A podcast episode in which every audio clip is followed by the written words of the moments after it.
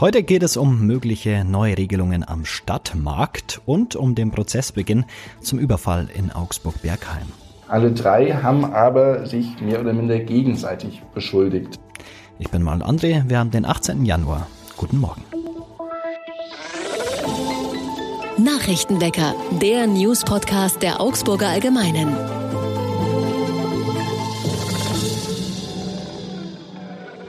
Und das sind unsere Augsburg-Nachrichten.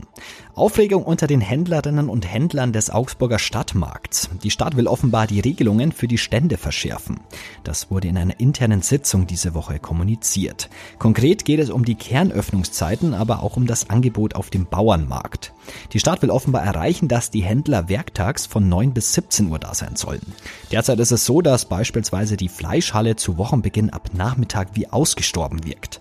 Die extrem uneinheitlichen Öffnungszeiten Öffnungszeiten, die in den vergangenen Jahren oft diskutiert wurden, führen nach Einschätzung der Stadt zu einer Abwärtsspirale, was die Attraktivität des Stadtmarkts betreffe. Außerdem soll es eine Reform beim Bauernmarkt geben. Die Markthändler sagen, dass laut Stadt künftig nur noch Produkte aus einem Umkreis von 50 Kilometern verkauft werden sollen. So zumindest sei es von der Stadt kommuniziert worden. Gerade im Winter wäre dies für die Bauern nahezu der Todesstoß, sagen die Händler. Die Temperaturabsenkung in den städtischen Bädern aufgrund der Energiekrise sorgt jetzt für Kritik. Der Gesamtelternbeirat der städtischen Grund- und Mittelschulen hält die Temperatur von 25 Grad für deutlich zu niedrig. Die Temperaturabsenkung um 2 Grad in den großen Becken sorge für frierende Kinder. Viele Eltern lassen ihre Kinder bewusst zu Hause, wenn der Schwimmunterricht auf dem Stundenplan steht, so der Gesamtelternbeirat auf Anfrage unserer Redaktion. Sowohl beim Gesamtelternbeirat als auch bei unserer Redaktion hatten sich zuletzt mehrere Eltern gemeldet, die mit den niedrigen Temperaturen hadern. Im Sportreferat verweist man darauf, dass man sehr wohl wisse, dass die aktuelle Lösung nicht ideal sei. Sportreferent Jürgen Enninger spricht aber von einer gangbaren Kompromisslösung, das Wasser in den großen Schwimmbecken weniger stark aufzuheizen als in den Leerschwimmbecken, die genauso wie das Stadtbad wärmer als 25 Grad sind. Und schon bald solltet ihr in Augsburg mit einem Bot der städtischen Verwaltung chatten und Termine vereinbaren können. Oft benötigt man ja Informationen von der Stadt, wie komme ich an einen Parkausweis oder einen neuen Reisepass. Bislang muss man in der zuständigen Dienststelle anrufen oder sich durch die städtische Website klicken, um Antworten zu finden. Bald soll es noch eine weitere, einfachere Möglichkeit geben, den Augsbot. Bald soll der Bot kommen und es euch noch leichter machen, Infos der Bürgerbüros und verschiedenen städtischen Dienststellen zu erhalten. Ein studentisches Team der Hochschule Augsburg hatte zusammen mit städtischen Experten ein Konzept zum Chatten entwickelt. Und jetzt wie immer noch der Blick aufs Wetter.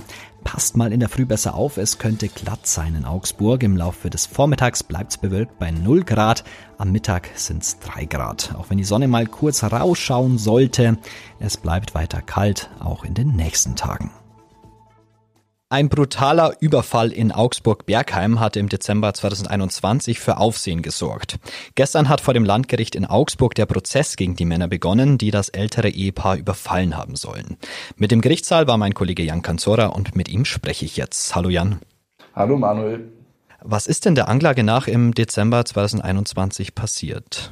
Der Anklage nach sollen da zwei Männer in ein Einfamilienhaus in Augsburg-Bergheim eingebrochen sein. Die kamen über ein Kellerfenster wohl ins Haus, waren auf der Suche nach großen Mengen Bargeld, die sie im Haus vermuteten, ähm, haben dann erst den Keller durchsucht, dann das Erdgeschoss und schließlich das Obergeschoss, wo das Bargeld äh, ihrer Vermutung nach gelegen haben soll.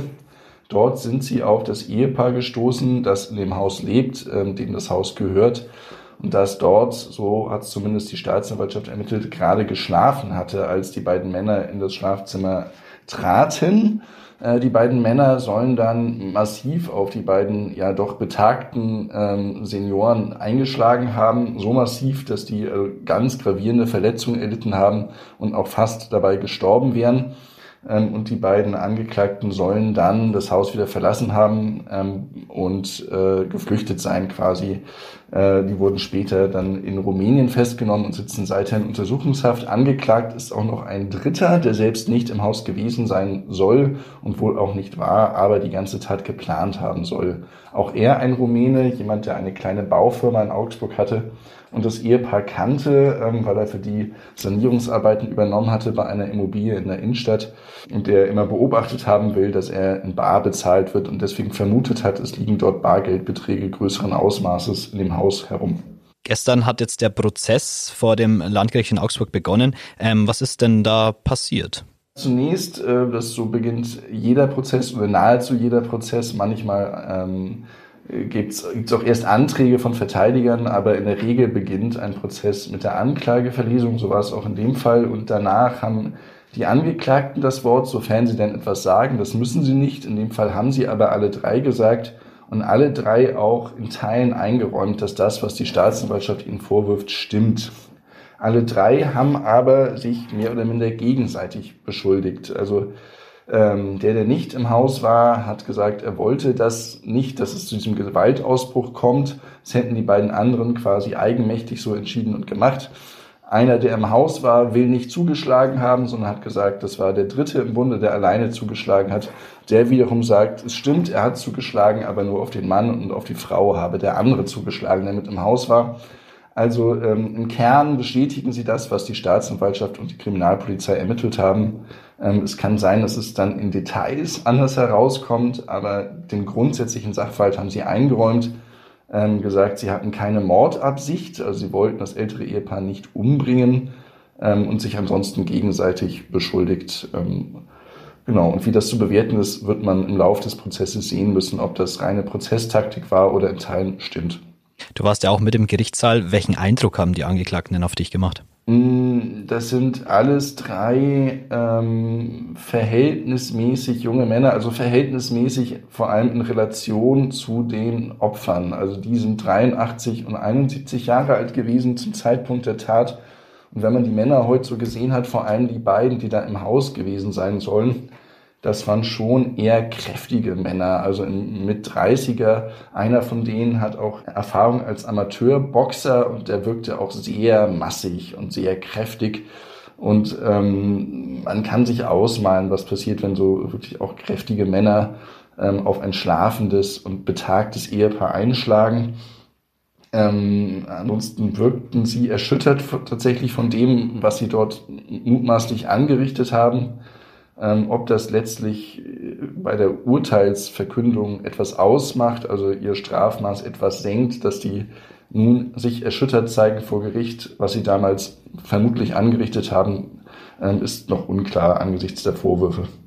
Wie geht's denn dem älteren Ehepaar inzwischen? War das auch vor Ort? Nein, das war heute noch nicht vor Ort. Die werden vertreten von zwei Anwälten. Das kann man im Prozess, wenn es so gravierende Delikte sind, um die es geht, dann kann man sich quasi als Nebenkläger am Prozess beteiligen und dann mit einer Anwältin oder einem Anwalt ähm, auch beteiligen. Es war in dem Fall die Anwältin Marion Zech, die ähm, das Ehepaar vertritt, sowie ein Kollege von ihr. Ähm, die werden auch weiterhin am Prozess teilnehmen. Das Ehepaar selbst war heute noch nicht vor Ort, wird allerdings wahrscheinlich am nächsten Prozesstag aussagen.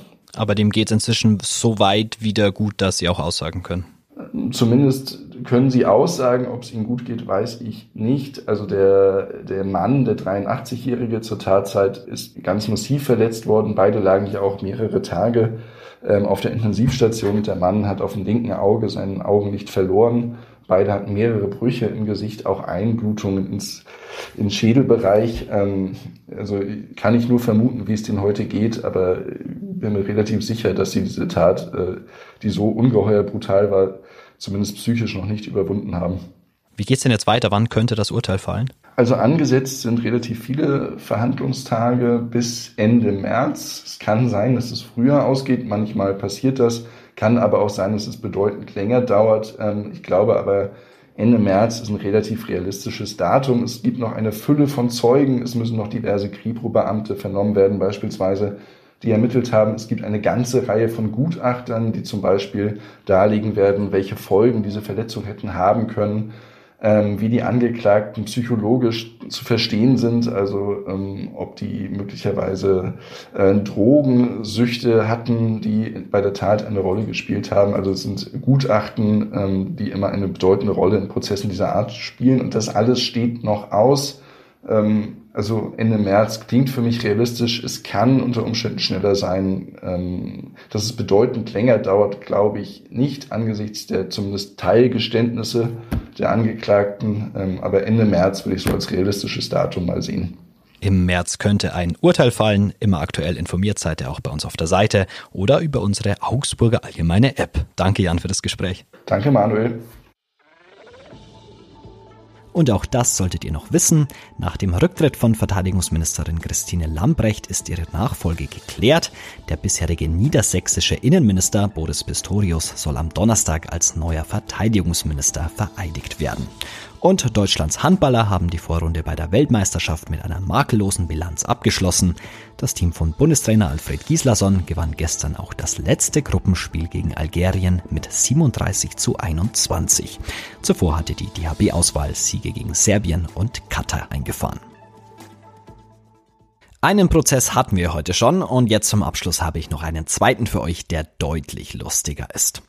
Der Kater Simba stand nämlich vor Gericht. Was war passiert? Man stelle ich sich vor. Ein Mädchen spielt auf einer Blumenwiese. Ein hübscher roter Kater kommt plötzlich vorbei.